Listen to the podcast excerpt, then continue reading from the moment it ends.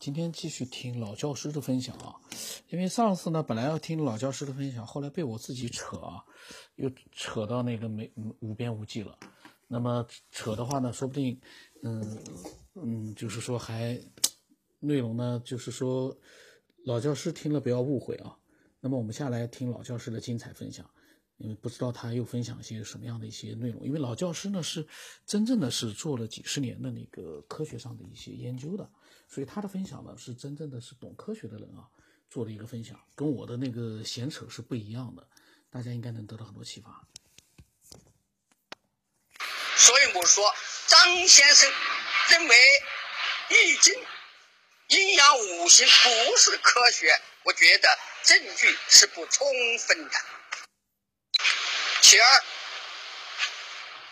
张先生对科学所秉持的这种信念，他是从现有科学对现有科学的认识中抽象出来的，或者说总结出来的，看来还是比较精辟的。相反，我认为阴阳五行。作为中国古代的这个思想体系，它还是有科学性的。我不敢说它是那么科学，但是我认为它是有科学性的。刚才我也举了一些例子来说明这一观点。不过，科学是否发展到一个完善的形态，或者说发展到相当高的程度？或者还是只是在襁褓中的婴儿，这一点张先生没有做更多的论证。那么，在以这样的观点去衡量所有的思想，它是不是科学的，是不是具有科学性？我觉得还是言之过早。既然它是有科学性的。那么，作为公民，科学素养，我觉得是适当的，而不是相反。另外，张先生说，阴阳五行这是一种文化，我不想做一个否定的论证，是数学号称严密的科学，那么对正负数的定义也是不清楚的。什么是负数？什么又是正数？那它和阴阳的概念的描述，我看也是差不多的吧。我想指出的是，科学文化之间并没有一条泾渭分明的界限。而且我倾向于认为，文化和科学是一个同源的东西，只是后来逐渐的分开了。甚至我要说，文化是科学的基础。我们截然区分科学和文化，我觉得这也不一定是很正确的吧。尤其是张先生。用这些理由来反对中国的阴影阴阳五行这个思想，我觉得那是可以理解的。但是反对他进入公民科学素养准则这个基准，我觉得我不太好理解。毕竟我们是中国人嘛，当然这样说，我知道有些同志会去反对，他们会说科学是个严肃的问题，是就是，不是就不是。我不想重复我的论证，我已经说了，阴阳五行它是有科学性。我今天的话就讲到这儿，因为我很吃惊，这位中科院高能物理研究所的主任，这位教授先生所持的观点。他认为中国的阴阳五行不是科学，不具科学性。我对他这个观点感到非常的吃惊。很久我都没有讲过哲学问题了，而且先前我根本没有想到有一天我会反过来想一些哲学的问题，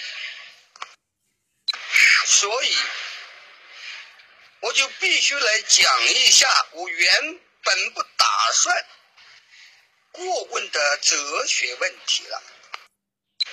在所有哲学问题中，占据头等地位的范畴或者问题是什么呢？但是听了科学中科院高能物理研究所主任张双兰教授。关于阴阳五行能不能写进中国公民科学素养基准的辩论的时候，我这种想法就有所了有所改变。那这就是客观性问题。哲学家在描述这个问题的时候是各有千秋。但是以我的观点看，他们似乎都没有准确的把握这个特征。唯物主义在描述客观性的时候，它是把它和主观对立起来看待的。我觉得这可算作是最好的表述。主观世界。可以理解为一个符号世界，用一个不太准确的比喻，但是仍然没有从符号这个层面来进行更好的说明。我今天就打算从符号这个层次来对这个问题做一个我认为稍微好一点的说明。我们可以把主观世界比喻成客观世界的像，那么客观世界就是这个主观世界的原像。那现在我们关心个什么问题呢？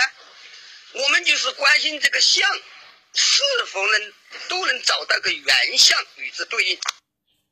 我这样说不是要把哲学问题数学化，而是说。这样理解起来可能好理解一点。我们无可讳言，语言是约定俗成的。每一个像是否有一个原像？但是约定中也应该遵循一些必要的规则。那这个规则是什么呢？刚才我已经说了，我们的每一个像。是否有一个原像，这就是规则。比方说，我们说桌子，这是一个符号，那这个符号的原像是什么？有没有原像？这就是很重要的。所以说我实际上说是讨论的客观性和主观性，其实这个问题已经分明的变成了。讨论客观世界和主观世界之间的一种关系，而且把它变成了一种是否对应的关系。我曾说过，这是科学所要解决的头等大事。如果这个像有一个原像，我们是可以考虑的。比方说，一朵花，我们是可以。在这个有原像的条件下去考虑这朵花是不是红的，是不是白的，这个花有什么构成，它是怎么生长的，什么时候开花等等都可以。如果没有这个原像，那就无从谈起了。我们只能否定不存在这朵花。这实际上是很简单的问题。但是我们要知道，我们的主观世界，我们的每一个符号，是否有一个原像？我们是不能保证每一个符号都有一个原像，这确实很困难的问题。这就是哲学家为什么一再要提出客观性问题。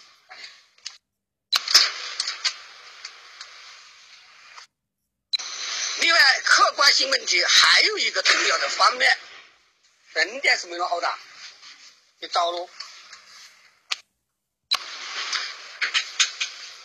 那就是什么关系呢？那就是不管你认为客观世界它是怎么样的，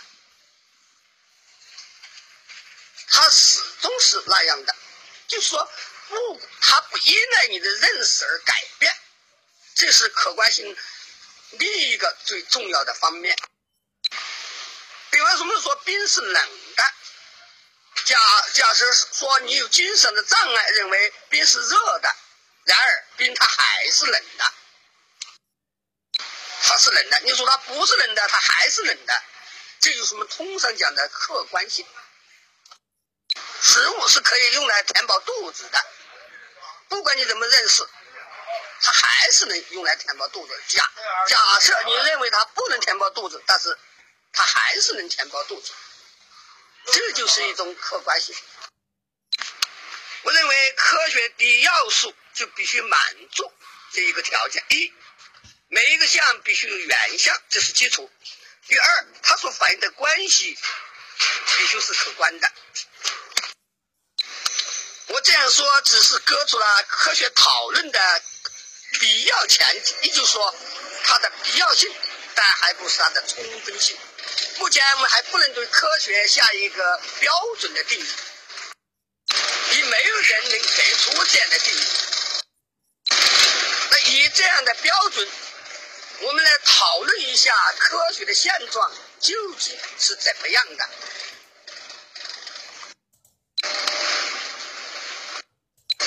既然张先生认为阴阳五行不是科学的，那么首先就以这个标准来讨论一下阴阳五行，它是否满足这两个基本条件。我们要承认，古代人他始终没有对阴阳加一个非常概括的定义。这在科学中，这种情况也是允许的。比方说，例举法，这是一种定义方法。定义方法也不一定都要采。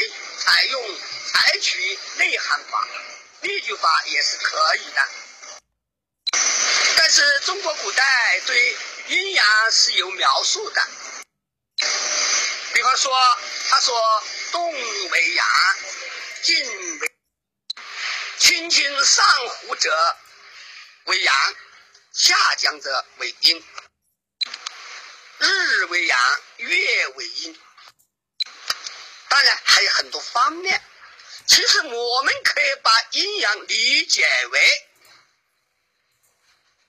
事物的相反相成的两个方面，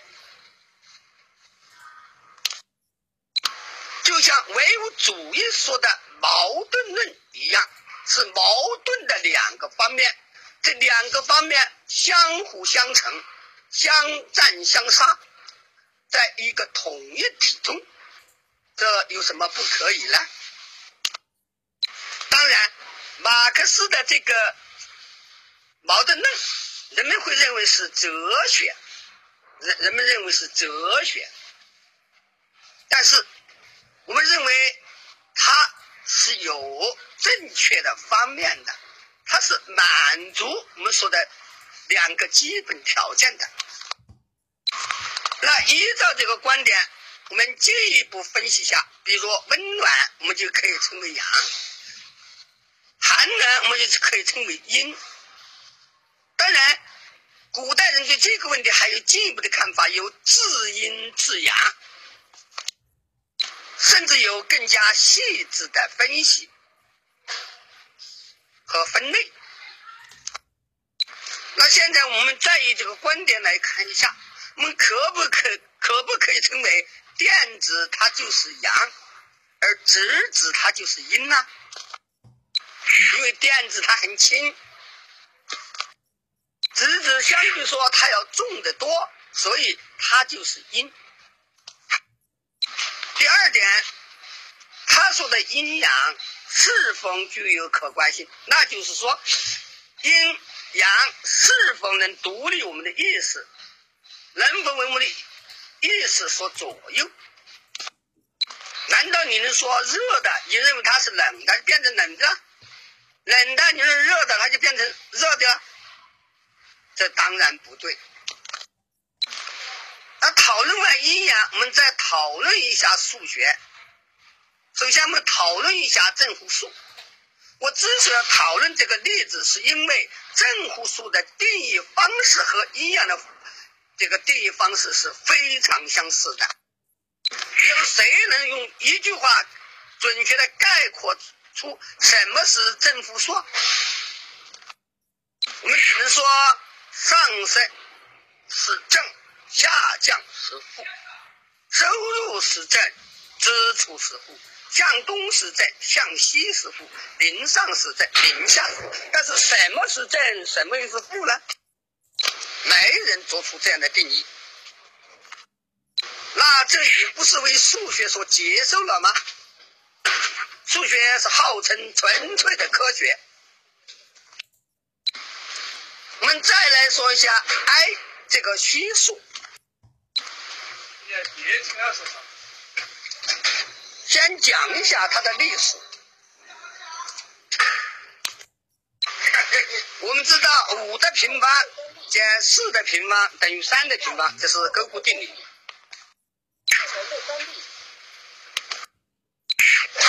那按照分解因式的方法，可以分解成五加四乘以五减四等于九。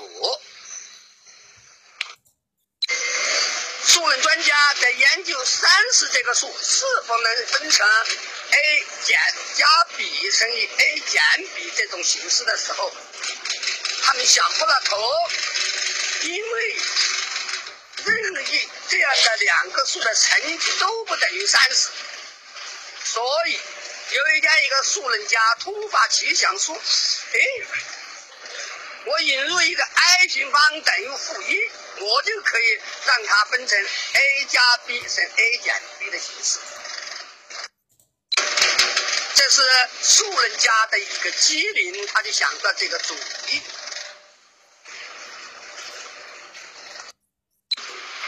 后来数学家在研究方程的时候，写下了一个奇怪的方程：ax 平方加一等于零。无论怎样，他都找不到这个方程的解，因为任意一个数的平方都是非负的，没有哪个数的平方等于负一。数学家为了使 a x 平方加一等于零有解，所以他们就发明了一个 i 平方等于。一，为了使 x 平方加一等于零有解，就引入了个 i，这是唯一的理由。鉴于它和一个方程相关，所以我们就要从用字母表示数谈起了。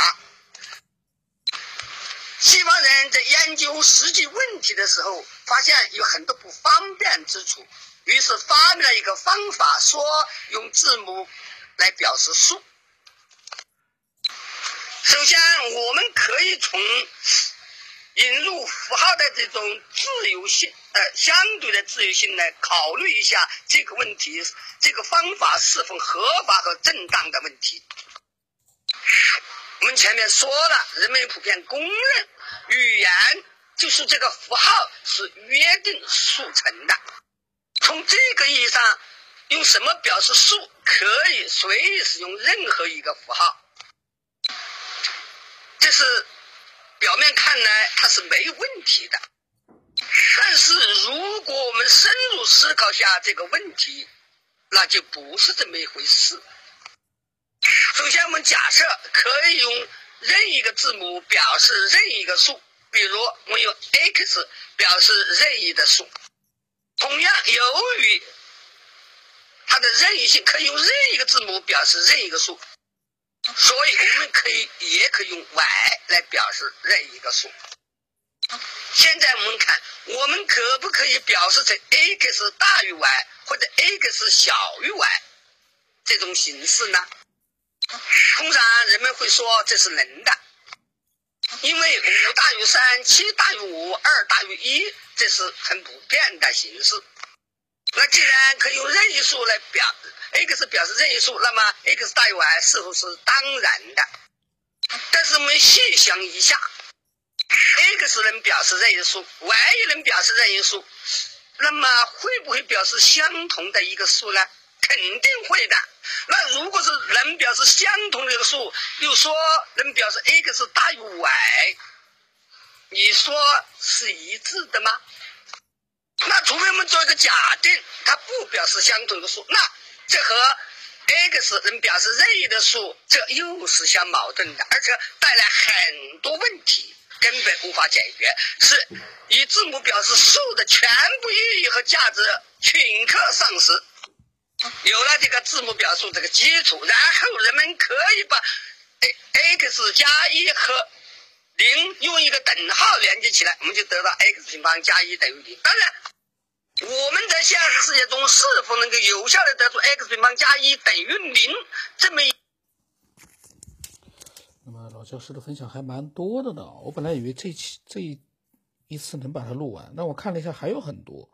那下一次我再把它单独再录一下吧。呃，因为他讲的内容呢，肯定你要就是说听得比较专注一点、认真一点，那就比较耗神一点。所以说太长了呢。你听到后来，你可能无法集中精力了，所以呢，嗯，二十分钟多，我觉得是差不多的一个时间。如果说像以前那样录个四十分钟，那那可能听到后来你就有点累了。那么今天就先到这里，老教师的分享很精彩啊，非常精彩。那么你如果说有自己的想法，也可以把它分享过来。